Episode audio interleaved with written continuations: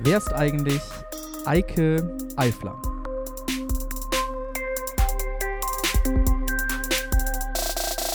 Heute bei mir am Telefon ist Eike Eifler. Ähm, sie ist fast von Anfang an bei uns mit dem Startteam in der Gemeinde gewesen. Eine junge Frau. Ihr habt schon ein Interview mit ihrem Mann, dem Philipp, gehört. Hallo Eike, schön, dass du jetzt da bist. Hallo Tom, schön, dass ich äh, hier sein darf, also beziehungsweise am Telefon sein darf. Richtig cool. Du hast ähm, unter anderem in Groningen studiert, wie ich finde, eine der schönsten Städte in Holland oder in den Niederlanden, zumindest die, die ich bisher gesehen habe. Was vermisst du in Groningen am meisten? Äh, die Fahrradwege. Ganz klare, leichte äh, Frage. Ähm, und ja, das Fahrradfahren ist da einfach doch sehr, sehr anders als in Deutschland und das vermisse ich am meisten. Breite Fahrradwege, die klar getrennt von der Straße sind, auf denen man sich überholen kann und ähm, zügig vorankommt. Sehr gut. Wie war das Studieren in Groningen? Also hattest du, fandest du, man konnte da anders studieren als jetzt in Deutschland? Ich habe ja nie in Deutschland studiert, hm. deswegen habe ich nicht den direkten Vergleich, aber ich habe mir sagen lassen, dass es schon sehr anders ist. Also die Semester sind nochmal unterteilt in ähm, sozusagen in zwei Teile und sind dann immer sieben Wochen Vorlesungen, in denen man hart ackert, ähm, Literatur wälzt, Vorlesungen hat und dann kommen zwei Wochen voller Prüfungen und dann hat man aber sozusagen alle Fächer abgeschlossen und dann geht es weiter, wieder sieben Wochen äh, Unterricht, zwei Wochen Prüfungen, dann gibt es so eine Nachprüfphase und dann ist das Semester vorbei. Ähm, also schon ein bisschen anders die Struktur ähm, und man bleibt, würde ich behaupten, irgendwie mehr am Ball, weil man so häufig äh, geprüft wird mhm. und nicht so dieses ganze Semester erstmal hat, wo man so ein bisschen Larifari rummacht und dann am Ende des Semesters merkt, oh oh, Prüfungen, jetzt muss ich lernen. Ja, spannend. Ähm, du hast, ähm, also von hier ist es ja nicht ganz so weit, von Osnabrück aus nach Groningen zu fahren. Das kann man mal für einen Tagesausflug machen, haben wir ja auch schon gemacht. Ähm, mhm. Für alle, die das mal machen wollen, was ist der schönste oder vielleicht spannendste, sehenswerteste Ort in Groningen? Ähm, gute Frage. Ich würde sagen, der Markt ist schön und dann eigentlich die gesamte Innenstadt. Man ist dann an einem Ort, an dem absolut keine Autos fahren. Die dürfen da nämlich gar nicht rein. Ähm, und da gibt es einfach viele schöne kleine Ecken, ähm, natürlich sind Kanäle schön, um dran spazieren zu gehen, ein paar Hausboote anschauen, ähm, Strohwaffeln essen. Die frischen Kram. vom Markt. Kibbeling, auch sehr zu empfehlen. Kibbeling, auch sehr. Als wir da waren, wir waren vor zwei, drei Jahren mal da, ähm, zusammen mit meiner Frau und dem Philipp, ja, mit deinem Mann, ähm, Kerstin und du, ihr hattet keinen Bock auf diese Kirche hochzugehen, Philipp und ich schon. Das ist, kann ich noch empfehlen. Also man hat, mhm. dadurch, dass da alles sehr flach ist, einen sehr, sehr tollen Ausblick äh, und man zahlt Ja, der Martini Tower ist das, ne? Martini Tower, ja, genau. Ähm, und das kann ich noch sehr, sehr empfehlen. Eike, ähm, du bist in unserem Leitungsteam in der Gemeinde, ähm, auch schon seitdem es das Leitungsteam gibt. Was fordert dich am meisten heraus als Leiterin der Freien Evangelischen Gemeinde Osnabrück? Puh, puh, ähm, gute Frage. Mich fordert heraus, ähm, ich glaube, viele Stimmen aus der Gemeinde zu hören, ähm, die in unterschiedliche Richtungen gehen, die unterschiedliche Vorstellungen von Gemeinde haben, die sich wünschen, dass wir unterschiedliche, also oder andere Gruppen erreichen, als die zum Beispiel gerade in der Gemeinde vorhanden sind. Und ähm, zu merken, ja, diesen Wunsch habe ich auch. Ähm, aber gleichzeitig auch zu merken, unsere Kraft äh, und unsere Manpower reicht nicht aus, um ähm, da jetzt gerade total aktiv zu werden. Ähm, ich glaube, das ist das, was mich am meisten herausfordert. Der Wille, ähm, manches zu tun und zu merken, da, da können wir noch gar nicht. Mhm. Ja, ich finde das spannend, weil das immer wieder, wir haben eine, eine gewisse Zielgruppe oder zumindest ist unsere Gemeinde viele junge Leute und äh, es sind noch wenig ältere Menschen da und das fehlt manchmal. Ähm, und dann muss man sich eben manchmal auf das konzentrieren, äh, was man gut kann und was man, was schon da ist und das eben wertschätzen, genau. Ähm, unser Leitungsteam verändert sich ja gerade. Ähm, du hast ein Kind bekommen, äh, da werden wir auch noch drüber sprechen, bestimmt. Ähm, so ein bisschen mm, Leute haben aufgehört im Leitungsteam und wir planen ja im Herbst eine Wahl zu machen ähm, für ein neues Leitungsteam. Was würdest du ähm, sagen, wenn jetzt jemand darüber nachdenkt, oh, ich könnte mir vorstellen, Mitglied dieses Leitungsteams zu sein, was sollte man mitbringen? Ähm, wo darf man auch noch ganz unfertig sein? Ähm, wie ist so deine Einschätzung? Was, was braucht man für so eine Rolle im Leitungsteam der FEG Osnabrück? Also, ich glaube, man sollte so rein von den äußerlichen Umständen ähm, regelmäßig an unserem Gemeindeleben teilnehmen, ähm, weil man dadurch ähm, natürlich erstmal einen Überblick darüber gewinnt, wer ist so da, was sind die Angebote. Ähm, ich glaube, man, man sollte sich der Gemeinde verbunden fühlen und grundsätzlich sozusagen wohlwollend dem Ganzen gegenüberstehen. Ich glaube, das tun die Menschen, die in so ein Leitungsteam wollen, auf jeden Fall. Und dann ähm, darf man, glaube ich, einfach man selber sein. Man darf mh, mm, kritisch sein. Ich glaube, gerade das ist das, was wir in diesem Leitungsteam ähm, auch merken, dass uns das gut tut, dass wir unterschiedlich sind und dass wir eben nicht immer einer Meinung sind, sondern dass wir manche Sachen ausdiskutieren müssen. An manchen Sachen kommen wir dann, bei manchen Sachen kommen wir dann an einen Punkt, wo wir merken, da, da können wir gerade noch nicht weiter, wie ich schon eben sa gerade sagte. Und andere Sachen ähm, genau, da wird es aber so wertvoll, dass man so, also dass wir so unterschiedlich sind und deswegen würde ich sagen, ist es wichtig, dass man ähm, einen guten Blick auf die Gemeinde hat und dann aber ähm, sich selbst und seiner eigenen Meinung treu bleiben kann und sich vielleicht nicht so unbedingt bei jedem ähm, Kommentar von wem anders mitreißen lässt. Mhm. Ja, spannend. Ich, ich, ich, gehe davon aus, dass das für manche vielleicht eine kleine Werberede war, sich Gedanken darüber zu machen, ob er oder sie sich das vorstellen kann. Was ähm, was schätzt du an unserer Gemeinde am meisten oder was, warum, warum bist du bei uns? Ich bin in der FEG Osnabrück, weil es die tollste Gemeinde ist. ähm, äh, nein, das stimmt wirklich. Also ich habe ähm, gerade durch das Studium, ich war auch ein Jahr in England ja während meiner Schulzeit, ich habe meine Heimatgemeinde, ich habe irgendwie schon so, so ein paar ähm, Gemeinden ähm, kennengelernt und eine Sache, die mir in der FEG Osnabrück besonders gut gefällt, ist die Tatsache, dass ich das Gefühl habe, ich ähm, darf kritisch sein. Ich glaube, gerade das ist das, was oft irgendwie dazu führt, dass Leute sich nicht willkommen fühlen in Kirche. Und ähm, das ist das, was ich deshalb an unserer Gemeinde so schätze. Ich ähm, muss mich gerade erinnern an die Kleingruppe, die wir am Dienstag hatten. Ähm, weil es, es ging um das Thema Wunder. Und da ging die Meinung so stark auseinander. Und man hat gemerkt, alle haben so mit sich gerungen und miteinander gerungen. Und am Ende gab es keine Lösung, gab es keinen finalen Satz, wo alle gesagt haben, ja genau und jetzt ähm, sind wir uns da einig. Ähm, aber das dann so stehen lassen zu können und zu sagen, trotzdem glauben wir alle an den gleichen Gott, trotzdem ähm, sind wir alle Christen und ähm, können hier zusammen in dieser Gemeinde leben, in dieser Kleingruppe zusammenkommen und war dieses Gespräch ein wertvolles Gespräch. Ich glaube, das ist das, was mir an unserer Gemeinde so unglaublich gut gefällt. Mhm. Und du bringst dich ja äh, sehr, sehr stark ein, also im Leitungsteam, ähm, vor der Geburt, auch im Lobpreis, äh, im Mentoring, machst super viel, investierst richtig viel. Ähm, hast du das schon immer gemacht, wenn du in der Gemeinde aktiv warst? Oder ähm, wie, woher hast du diese Motivation dazu?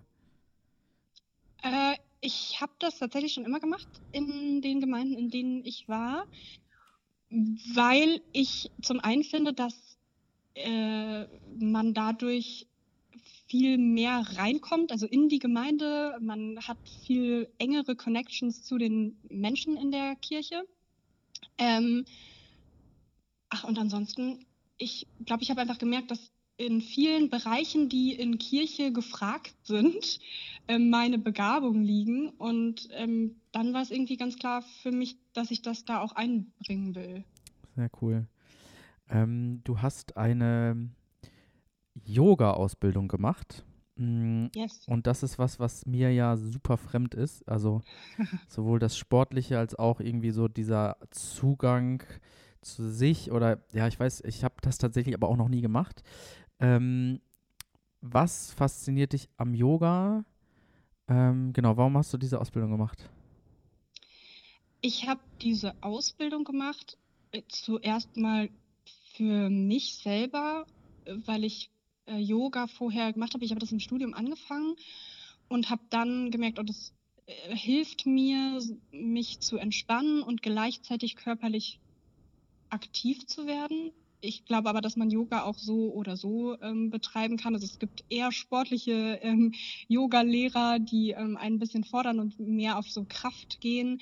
Es gibt auch welche, die, bei denen es sehr, sehr viel um Meditation und Entspannung geht. Ich mag diesen äh, durchaus ein bisschen, ich sag mal, körperlich herausfordernden Yoga, wo so ein bisschen auch ins Schwitzen kommt wenigstens. Ähm, genau, und was ich daran schätze, ist, dass es eine Art ist, mich körperlich zu bewegen, bei der es nicht darum geht, ähm, in so einen Wettkampf zu kommen. Ich glaube, ich habe früher als Kind sehr, sehr viele Sportarten ausprobiert und immer gemerkt, so, oh, dann muss man die Schnellste sein, dann muss man das Tor schießen, dann muss man bei dem Wettkampf gewinnen. Und das war mir immer zuwider. Ähm, ich glaube, ich bin eher so ein Teamplayer und klar kann man auch in, in einem Teamsportart machen, aber Yoga ist so ganz für mich, das ist ganz, ganz in Ordnung, wenn ich am einem Tag, da, keine Ahnung, die eine Übung schaffe und am nächsten Tag nicht. Äh, da, da bin ich einfach für mich und das interessiert keinen, wie gut oder schlecht ich da gerade bin. Mhm. Jetzt ist ja so die, die Verbindung zu dem, äh, zwischen dem körperlichen, ähm, dem sportlichen und dem ähm, Spirituellen ist ja bei Yoga da und es kommt ähm, ja aus einer fernöstlichen Tradition. Ich weiß, wir haben neulich, ähm, gab es einen Livestream-Gottesdienst vom Bund FEG und wir haben vorgestellt, was wir so im Angebot machen. Und ähm, da hatte jemand gesehen, dass wir auch Yoga anbieten. Und dann hatte mir einer, äh, diese Person hatte mir dann Feedback gegeben, dass man das ja eigentlich nicht darf als Christ, weil äh, es bei Yoga ja darum geht, sozusagen seine innere Mitte zu finden und die Kraft und die Ruhe in sich selbst zu suchen und zu sich selbst zu kommen. Und er hat das in einem Gegensatz gesehen zur christlichen Theologie oder christlichen Spiritualität, die ähm, sozusagen sich auf Christus fokussiert, beziehungsweise den Heiligen Geist in sich. Siehst du mh, hm, Gemeinsamkeiten zwischen, ich sag mal, so einem spirituellen Yoga und christlicher Theologie, christlichem Glauben und siehst du auch Differenzen? Siehst du auch Sachen, wo, wo du sagst, hm, da machst du auch nicht mit oder da kannst du vielleicht auch nicht mit? Ähm, eine sehr gute Frage. Also ich würde sagen, genau dieses Fokussieren auf etwas, ob das jetzt ich bin oder ob das Gott ist, das ist ähm, ja eine Parallele zwischen Yoga und dem christlichen Glauben. Also es gibt was, wo, wo ich hinstrebe, wo ich ähm, immer wieder nachsuche, wo ich immer wieder ähm, genau erforsche, wo das ist, wo es mich berührt, wo es meinen Alltag berührt und wie ich es auch in meinen Alltag einbauen kann. Das ist, ist eine Parallele. Ähm, ich würde sagen, genau, bei mir, für mich geht es im, im Yoga, wenn ich den praktiziere, ähm, genau, viel um für, genau, für mich zur Ruhe kommen, meinen Körper wahrnehmen, wahrnehmen, was kann ich heute, was kann ich heute nicht, wo steckt eine Anspannung in meinem Körper, wo kann ich da vielleicht loslassen. Ähm, ich ähm, kann mir auch sehr gut vorstellen, ähm, und teilweise tue ich das, dass das mit so einem kontemplativen Gebet einhergeht, so ähm, gerade weil das, weil man so gut zur Ruhe kommen kann im, beim Yoga.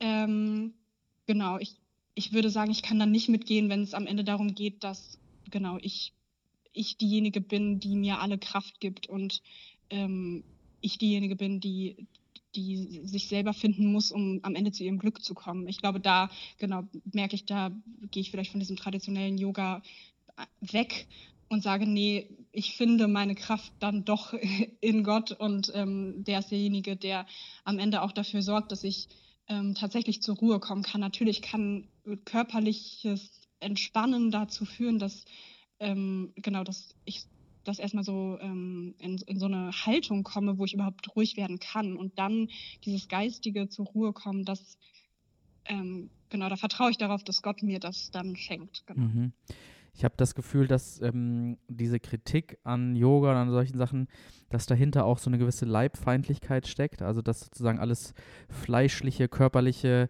betroffen ist von der Sünde. Und da gibt es ja durchaus auch biblische, ähm, biblisches Bild, was das ähm, untermauert. Und alles, was sozusagen körperlich ist, ist erstmal irgendwie negativ. Und eine Fokussierung darauf ist eben schlecht. Äh, und wir müssen uns auf, ähm, auf Gott und Christus fokussieren, der nicht gleich ist mit uns. So, da, da sehe ich zumindest so ein, so Background und mhm. gleichzeitig finde ich, ähm, wie du sagst, mh, mm, kommen Selbstheilungskräfte und ähm, auch der Fokus auf die Lösung in mir und die Ruhe in mir kommt an, kommt an Grenzen. Und da sehe ich eben auch das Angebot des christlichen Glaubens, dass äh, die Erlösung von außen kommt und die Ruhe und die Kraft von außen kommt, irgendwie ähm, genau als ein, als ein äh, Gegenaspekt sozusagen dazu. Ähm, aber das hieß jetzt nicht, dass ich Menschen verbieten würde, Yoga zu machen, weil sie Christ sind. so. Ähm, wir sind, wir sind so beim, ja gerne, also du, mach ruhig weiter. Ähm, wir sind so ein bisschen beim, beim Glauben angekommen. Ähm, für dich auch die Frage, wenn Glaube eine Farbe wäre, welche wäre das und warum? Oh, ich hatte ja schon die Möglichkeit, mir darüber Gedanken zu machen. Äh, und da ich gemerkt habe, dass diese Frage häufiger mal gestellt wird, weiß. Weiß. Ich habe gesagt weiß, ähm, weil in äh, weißem Licht alle Farben zusammenkommen. Mhm. Äh, ja. Aber man, man aber man sieht dann Gott, ja nur das weiße also, Licht. Man sieht ja die ganzen genau. Farben nicht. Außer sie brechen sich im Wasser. Das stimmt. Ähm, und trotzdem das Wissen darum, dass darin alles ist, das mhm. ist für mich genau dann das, was, was es ausmacht. Sehr cool. Ich finde, das ist, ähm, wir haben ja als Gemeinde ja so ein bisschen auch über dieses, diesen Aspekt Einheit äh, in Vielfalt gesprochen. Ähm, ja. Dass wir irgendwie einen gemeinsamen Grund haben und äh, einen gemeinsamen, einen gemeinsamen Fokussierungspunkt, das ist Christus und da drumherum viel Platz ist. Und ich finde, das Weiße ähm, versinnbildlich sozusagen die Einheit, wo drin sich alle Spektralfarben äh, auffächern. Ich finde das irgendwie auch ein ganz schönes Bild, was äh, zu diesem Aspekt Einheit in Vielfalt ganz gut passt. Ja, richtig. Ähm, Eike, du bist äh, Mama geworden vor, in, vor genau drei Monaten. Drei Monaten, 24. Januar. Ähm, wie geht es dir als junge Mutter? Äh, grundsätzlich gut. Äh, ich weiß gar nicht, was ich sagen soll. Es ist eine aufregende Zeit. Also vor allen Dingen jetzt zu Corona-Zeiten. Ähm, mich fragen immer Leute, was ist gerade am schwersten für dich in dieser Zeit? Ist, glaube ich, die Tatsache, dass wir unsere Familien nicht sehen können. Also Oma, Opa, Tanten, Onkels von äh, meinem Sohn können gerade eben nicht kommen. Wir können die nicht besuchen. Das ist echt richtig, richtig schade. Ähm, und das ist für mich, glaube ich, auch am schwersten, dass ich ähm, manchmal, also obwohl Philipp ähm, Enno manchmal nimmt, äh, ich mir manchmal wünsche, ach, da wäre noch jemand, wo ich einfach mal den gerade hingeben könnte und mit Philipp Zeit verbringen könnte. Ähm, aber an sich muss ich sagen, haben wir ein sehr ähm, pflegeleichtes, sehr, sehr fröhliches Kind vor allen Dingen. Und äh, das macht es sehr leicht, Mutter zu sein. Cool. Immer wenn ich ihn jetzt so auf Distanz sehe und im Büro bin und du auf der Terrasse bist, so dann, da sind fünf Meter dazwischen und er lacht, find, das kann ich danach nachempfinden. Was ist das, was sich ähm, oder ich, ich fange anders an, uns hat man immer gesagt, es verändert sich alles, die Welt steht auf dem Kopf danach. Ich hatte das Gefühl, es verändert sich viel und trotzdem gibt es, bin ich immer noch ich und das, was ich mag, gibt es noch und man muss halt sich irgendwie verändern als Eltern und auch als, als Vater, so als Mutter. Ähm, wo, wo gibt es bei dir Sachen, die gleich geblieben sind? Oder wo du sagst, das ist immer noch Teil meines Lebens, das ist mir immer noch wichtig, auch jetzt mit Kind? Oh, ah, vieles. Also, ich kann diesen Satz verstehen. Schlafen verändert sich extrem, zum Beispiel, beziehungsweise das Nicht-Schlafen.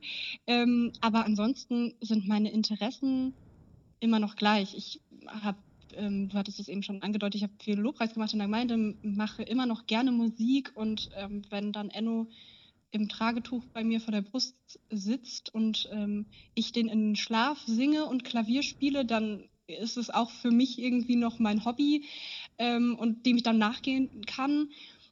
Wenn, genau, ganz viele Dinge, die ich noch ähm, durchaus so praktiziere, wie ich es vorher gemacht habe. Jetzt Sport bei Christina im äh, Zoom-Online-Raum, kleiner Werbeblock. Ähm, ähm, genau, und sonst mal Aquarellfarben malen, nach draußen gehen, spazieren gehen, normalerweise würde ich mich jetzt mit Freunden treffen und ich ähm, hoffe, dass das demnächst dann auch wieder mit Enno, beziehungsweise dann mal ohne ihn, wenn ähm, Philipp auf ihn aufpasst, möglich ist. Mhm.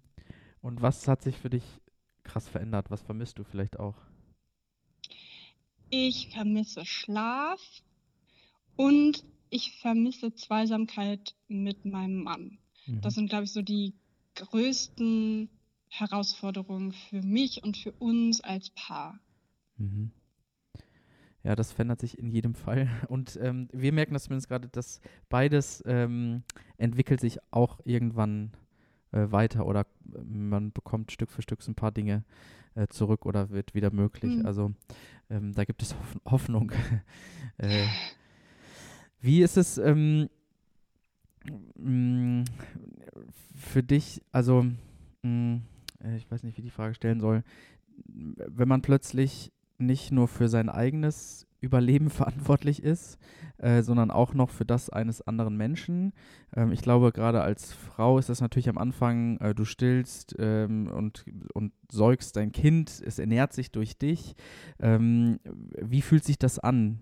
Also, dass du plötzlich, also Philipp kann für sich selbst sorgen, der kann alleine überleben, Endo kann das nicht. Du musst ihn, äh, du hast eine Verantwortung. Wie, wie, wie gehst du mit dieser Verantwortung um? Ist das für dich eine Last, eine Herausforderung? Ist es schön? Mm, beides. Also, ich glaube, ich bin von meiner Persönlichkeit her so, dass ich ähm, durchaus auch sehr viel Zeit für mich brauche. Und das ist natürlich herausfordernd, dass ich mir die nicht mehr so einfach nehmen kann, wann ich sie will. Ähm, genau, dann muss ich erst noch stillen und dann muss ich den Sohn an Philipp abgeben und hoffen, dass er da jetzt auch tatsächlich gut schläft. Und dann habe ich Zeit für mich. Aber es ist nicht so, dass ich einfach sagen könnte, jetzt ist mir danach, jetzt mache ich das. Ähm, das ist für mich herausfordernd. Gleichzeitig ist es natürlich irgendwie verrückt und schön zu sehen, der ist unzufrieden, ich lege den an die Brust und zack, da findet er sein größtes Glück mhm. und ähm, ich kann dem gerade irgendwie tatsächlich alles geben, was er braucht. Da ist irgendwie Essen, Trinken, Nähe, Wärme und das alles halte ich für dieses Kind bereit. Das ist schon dann auch gleichzeitig schön, natürlich. Mhm, cool. Ähm, bevor äh, du Verantwortung für einen kleinen Menschen hattest, äh, hattet ihr Verantwortung für Hühner. Wie kam es dazu, dass ihr euch Hühner angeschafft habt? Ähm, ich habe eine Oma, die heißt Hühneroma. Mit ähm, richtigem Namen. ja, ähm, die hatte ähm, immer Hühner und deswegen hieß die Hühneroma und irgendwie äh, wollte ich das deshalb auch haben. Schon früher, meine Eltern haben das irgendwie nicht gewollt. Ich weiß gar nicht warum. Ähm, und dann, als wir dann äh, umgezogen sind und einen Garten hatten, in dem das möglich war, haben wir äh, uns Hühner gekauft. Meine Schwester hat auch Hühner. Ich weiß gar nicht, irgendwie ist das so ein Ding bei uns in der Familie scheinbar. Sehr cool. Und die haben ja auch in guten Zeiten, mm, also drei Hühner und bis zu drei Eier oder so zwei bis drei Eier am Tag gelegt zusammen. Mhm. Ähm, äh, hast du dich mehr um die Hühner gekümmert als Philipp oder andersrum? Mm, ich glaube, Philipp hat sich mehr um die Hühner gekümmert als ich. Mhm. Und wie, ähm, dann sind sie ja teilweise krank geworden. Ähm, jetzt leben sie nicht mehr. Würdet ihr ähm, auch nochmal, wollt ihr nochmal Hühner anschaffen? Ja, wir sind gerade tatsächlich am Überlegen. Also wir hatten jetzt ja solche, ich sag mal eher so Legehennen. Man hat das auch gemerkt. Wir haben denen zwar extra kein Legemehl sozusagen gefüttert, damit die nicht so viele Eier produzieren müssen, weil Hühner eigentlich eben kein Ei pro Tag legen. Mhm. Ähm, und ähm, wir das denen deshalb auch nicht zumuten wollten. Ähm, wir haben jetzt über den Winter äh, uns keine anschaffen wollen. Jetzt ist äh, das Wetter wieder schön und jetzt sind wir am Überlegen, genau, was jetzt in dieses Gehege kommt und könnten uns durchaus vorstellen, nochmal Hühner zu haben, aber dann vielleicht nicht solche, ich sag mal, äh, zum Legen gezüchteten, sondern eher so äh, Kuschelhühner vielleicht. Sehr gut. Und die letzten drei Hühner waren ja benannt äh, nach ähm, Fernsehpolizistinnen, äh, Detektivinnen. Äh, an ja. was würdet ihr euch bei den nächsten Hühnern orientieren? Oh, äh, richtig gute Frage. Das ähm, weiß ich noch nicht. Okay, dann können wir ja sozusagen alle Zuhörerinnen und Zuhörer einladen, euch ähm, Namensvorschläge zu schicken für die nächsten drei Hühner. Ja. Ähm, vielleicht dann auch so in Kombination, also es werden ja wahrscheinlich wieder ein bis drei werden, oder? Ja, genau, ich ja. denke auch. Also auf keinen Fall nur eins. Ich glaube, dann ist es traurig, aber genau, zwei aufwärts. Sehr gut, dann können euch Leute zu, ähm, Vorschläge schicken. Eike, äh, vielen, vielen Dank dir. Ähm, auch du darfst zum Schluss dieser Folge natürlich jemanden grüßen. Wen möchtest du grüßen? Ich grüße mh, mm, deine Frau. Ach ja, meine Weil, Frau. Ja. Die sitzt hier nebenan. Wir haben eben Mittag gegessen. Sehr cool. Ich grüße dich, Kerstin. ich nehme die Grüße jetzt schon mal mit und wenn sie sich das anhört, kann sie das nochmal hören. Ähm, wir können so ein bisschen sozialen Druck aufbauen. Kerstin möchte nicht, dass ich sie für diese, diesen Podcast interviewe. Könnt, hättest du Lust auf eine Folge mit Kerstin, Eike, oder? Absolut. Okay, ja, ich werde dir das ausrichten. Super, äh, Eike, vielen, vielen Dank und ähm, bis hoffentlich bald. Mach's gut. Ja, gerne. Tschüss dann.